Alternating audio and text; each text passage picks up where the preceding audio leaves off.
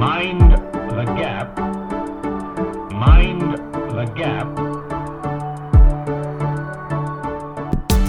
Hello，大家好，欢迎收听英伦大小事，我是今天的主持人 Fion。上一集我们有跟尼寇聊到 Stamp Duty Holiday 这个东西，它就是一个可以帮买家省下买房子的印花税的一个方案。那这一周呢，就是要了解一下这个主题之外呢，还想要问一下尼寇对于学区房的一些看法。因为我发现，不管是海外的买家还是英国本地的买家啊，在印花税假期的时候，都一直在疯抢所谓的学区房，就感觉自己好像错过了很多好东西。所以呢，请尼寇来帮我们说一下学区房。欢迎尼寇。，Hello Fiona，Hello，大家好，我又来啦。啊，谢谢尼寇又被我们抓过来。那上一集呢，有跟大家聊到就是 Stamp Duty Holiday 这个东西。那所以说 Stamp Duty 它到底是干嘛的呢？呃，Stamp Duty 它的中文呢叫做印花税，就是说在英国购房的时候要缴纳的一个税种，也是唯一的一个税种。它是分为住宅地产印花税和商业地产印花税这样。所以说，不管在英国买什么房，都是要缴这个税就对了。对的。然后，那这个什么 holiday 是什么样的方案呢？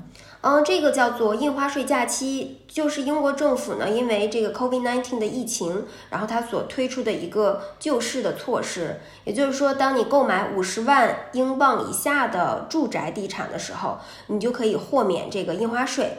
呃，不管你买这一套房是用来自住啊，还是用来出租啊，或者是多套啊，都是可以省掉这个百分之三的印花税，最高可以达就是一点五万镑。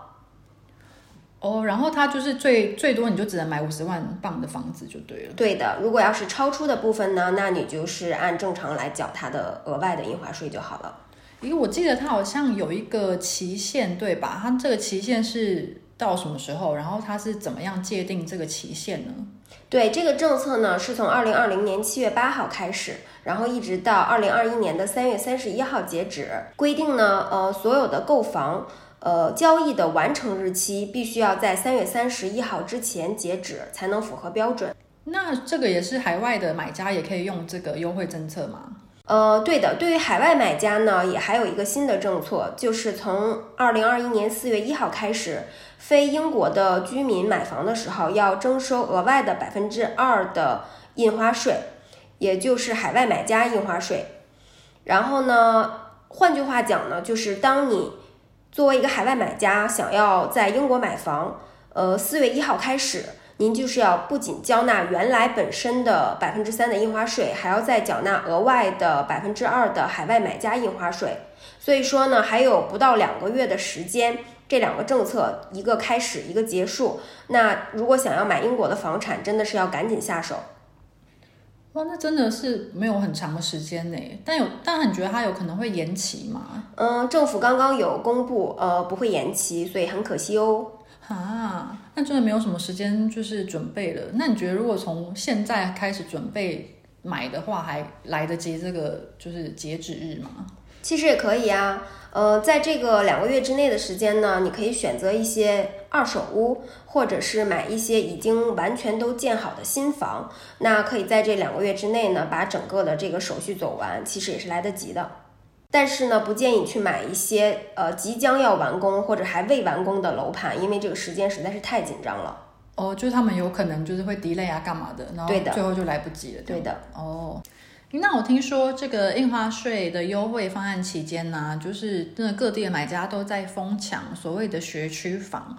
那在讲学区房之前，我先想要问一下，英国的学制是怎么样的呢？嗯，英国的学制的话是分为公立学校和私立学校两种。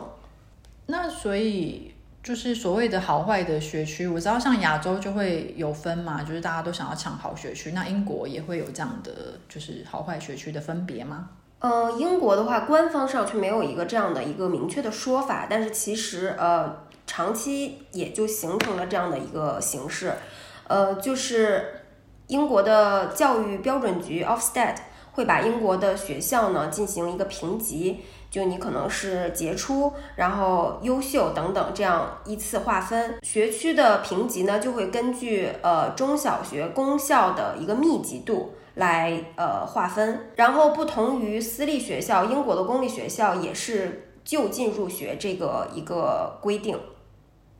就是如果你住在这个这些好的学校的附近的话，就比较有机会去进到那些学校的意思吗？对的，就是说呢，要求你是这边的居民，你才可以去选择这个学校去申请。比如说刚刚你讲到就是中小学的部分嘛，那如果是大学的话呢？因为其实英国大家都知道也有很多名校啊，什么 UCL 啊、UAL 这种，就是说出来都自带光环的学校。那这种的学校附近的话，也算是好的学区吗？嗯，大学的话不在这个考量范围内。呃，主要这个的学区的说法都是针对公立的中学和小学的密集区域。呃，大学的话呢，因为它会有不同的校区分布在不同的位置，所以说并不是呃学区的考量。刚刚有说到，就是有一个英国的那个评评级的那个机构嘛，那所以它有分成几个等级呢？呃，它会把学校分成四个级别，第一个呢是 outstanding 杰出，然后第二个是良好，就是优秀 good，然后第三个呢是符合标准 satisfactory，最后一个呢就是不及格。哦，然后所以就是要在前两个那种好的学校的话的周边附近的房子的话，就是学区房吗？呃，要达到一定的数量啦。如果要是只是单个学校的话，也不能称为是学区。只能说是住在一个好学校的旁边，哦，住在好学校旁边听起来有点 sad。哦，那如果在伦敦的话，伦敦应该有很多知名的学区吧？像有什么地方是比较知名的学区呢？嗯，今天呢，我给大家说个三四个吧。先是我们先聊一下 Kensington and Chelsea，这个就是非常出名的一个区域了。呃，皇家自治市有很强的一个皇室的连接，像现在威廉王子和凯特王王妃呢，都住在这个肯辛顿宫，就是在这里。历史上，像亨利八世国王、伊丽莎白女王也都曾在这边居住过。前首相卡梅伦一家呢，现在也是在这个区域生活。另外，像什么甲壳虫乐队啦、滚石乐队啊，还有 Vivian Westwood 等等呢，也是在这边出生啊、长大等等。现在像麦当娜呀，我们中国的富豪王健林等等，他们也有在这边买房置地。嗯，这个区域呢有六所知名的公立中学和二十七所公立小学，都非常的优秀。第二个呢，我想给大家介绍一下肯辛顿隔壁的一个区，叫 Fulham and Hammersmith，它呢是在泰晤士河的北岸，一共有三十九所优质的公立小学和十二所优质的公立中学。这边也有非常多的名人在这边居住过，像呃现在很火的演员呃卷福，然后超火的模特 Cara d e l e v i n 还有演员 Hugh Grant 等等，都是在这边出生长大的。诶，那为什么这些明星啊名流都这么喜欢住在这些区域？是因为他们就是好的，就是他们也想要抢学区就对了。对啊，这边就是有非常丰富的这个教育资源嘛，然后守着泰晤士河畔啊，然后又是历史上它本身就是一个非常传统的富人区，所以它的教育资源肯定也非常的好。嗯，了解。哇，所以这些好的学区，像你刚刚讲的什么那个伊丽莎白女王什么，跟那个现在的王子跟王妃都住在这边，那就对我们小资族来讲，真的是太太遥远了耶。这种区域听起来就超贵的，啊那有没有稍微就是可能比较亲民一点，就是价格稍微亲切一点的呢？当然有啊，像那个伦敦的西南五区有一个叫做 Kingston 的。然后在西南六区有一个叫 Sutton 的学区，也都是非常优秀的学区哦。那这边的话不就很远吗？这样交通有方便吗？还好啦，其实交通是 OK 的，他们都有呃非常重要的火车线。另外呢，像 Kingston 之后也会有 Crossrail 从这边穿城而过。然后会给它的这个交通上面有大幅度的提升，而且对于房价和房租这一块也是有双重保证的。我说那那这两区它的那个周边有什么优秀的学校吗？有啊，这个 Kingston 它这边有三十四所优质的公立中小学，然后其中呢有二十四所都是被评为杰出的哦。另外像 Sutton 的话，那边有四十二所优质小学，然后还有十四所优质中学。还有其他什么特殊学校啊？还有八所私立学校，就是你可以看到它稍微远一点点，但是它的教育资源还是非常非常好的。哦，我觉得他们就是听起来真的蛮厉害的，就是讲出来都是三十几所啊、四十几所，就是很密集的感觉。对啦，选择会比较多。那如果他你说他可能房价会比刚刚那些就是明星光环的稍微亲民一点，那对呀、会差啦。距大概是怎么样啊？呃，这边的话，呃，可能按英镑来讲，可能三十万到五六十万之间，你就可以选择到一居室、两居室、三居室，甚至就还嗯蛮适合那个，就还蛮适合小资族家庭。哦，真的耶！哦，然后我记得之前那个英国新闻在疯传，好像那皇皇室的小王子是谁啊？是乔治吗？对的，乔治小王子。就是他从反正他报了报了一个学校，那学校之后就是目前是要排到三年之后才有办法入学。这个是在上面其中哪一区吗？我觉得这个超夸张的耶。对啊，他上的是 Thomas Battersea。嗯、其实这个学校本身，它是在 Kensington，它本身并不是从前王室很青睐的一个学校。但是因为你也知道，呃，凯特王妃和威廉王子他们走的是亲民路线嘛，嗯，所以呢，他们就选择了一个相对比较亲民的一个中产阶级的私立学校。呃，这边的孩子的家长主要都是中产阶级，像是律师啊、bank 啊，或者是医生这种高收入的专业人士。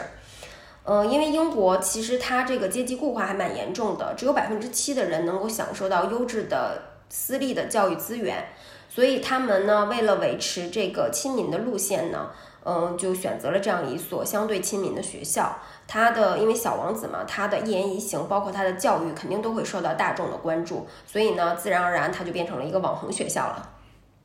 哇，真的，那现在就是三年后才能进得去，就是真的也是算了啦。对啦，其实有那么多学校可以选择，干嘛一定要都挤在那边呢？对啊，诶，那大家就是在说学区房啊，学区房，大家都在讲这个，所以说它真的是这么的抢手吗？还是说它就是因为大家都在讨论，所以被炒出来的呢？没有哦学区房这个概念的话，不仅说对于亚洲呃父母们是一个很关注的问题，其实，在英国，嗯，这些虎妈猫爸们也是一样，对于学区房争得你死我活。因为呢，在英国，我们知道公立学校嘛都是免费的，而非常优质的这种公立学校其实是呃资源也是很有限的。那它的入学标准呢，又是根据居住地划分，所以说呢，并不是谁都可以去申请的哦。菲奥，你知道有时候啊，就是同一条街两边同样条件的房子，但是他们由于区域的原因，会被划分到了不同的学区。那价格的话，其实可以差到九万镑哦。天哪，九万镑，就同一条街吗？对啊，就是到这种程度。那也是蛮衰的。对 所以说，那对于这些想要让自己的孩子能够去到这种优质的公立学校，然后又可以免掉学费的家长来说，那肯定是能住在这种学区房里面，就等于是吃了一颗定心丸嘛。嗯，那我就听完就觉得买到对的学区真的好像蛮重要的。那你看这些家长他们那么辛苦的疯抢完之后，那所以说他们都是自己住吗？嗯，大部分人的话可能是用来自住，这是刚需嘛，要带着孩子在那边读书。但是也有很多投资的买家哦，因为在英国没有户口这个说法，也就是说，你只要是在这个学区内居住的人就可以申请哦，不管你是自己买的房子还是出租的房子。诶那我问你，如果你自己买的话，你会买学区房吗？我如果预算够的话，肯定会啊，不管是自住还是把它将来出租出去，因为学校的资源它一直会在那边嘛，所以对于房租和房价上都是有一个双重的保证嘛。哦，好聪明哦，那就是投资跟自住两相宜耶。对的，好，那我们今年的目标就是存钱买学区房，加油！加油！好，今天就是尼克又跟我们讲了很多资讯，我有帮大家做了笔记。反正第一点呢，就是如果是海外买家的话，你就要赶在印花税假期结束之前，也就是四月一号之前，赶快买房，不然之后就会变贵喽。然后本地的买家呢，你如果来不及在这个优惠期限结束之前买的话，你之后就是可以好好的买学区房，因为学区房就是像刚刚说的投资自助两相宜。非常感谢尼寇今天过来跟大家分享这个小知识，谢谢尼寇，我们下次见喽，谢谢 Fion，我们下次见，拜拜，拜拜。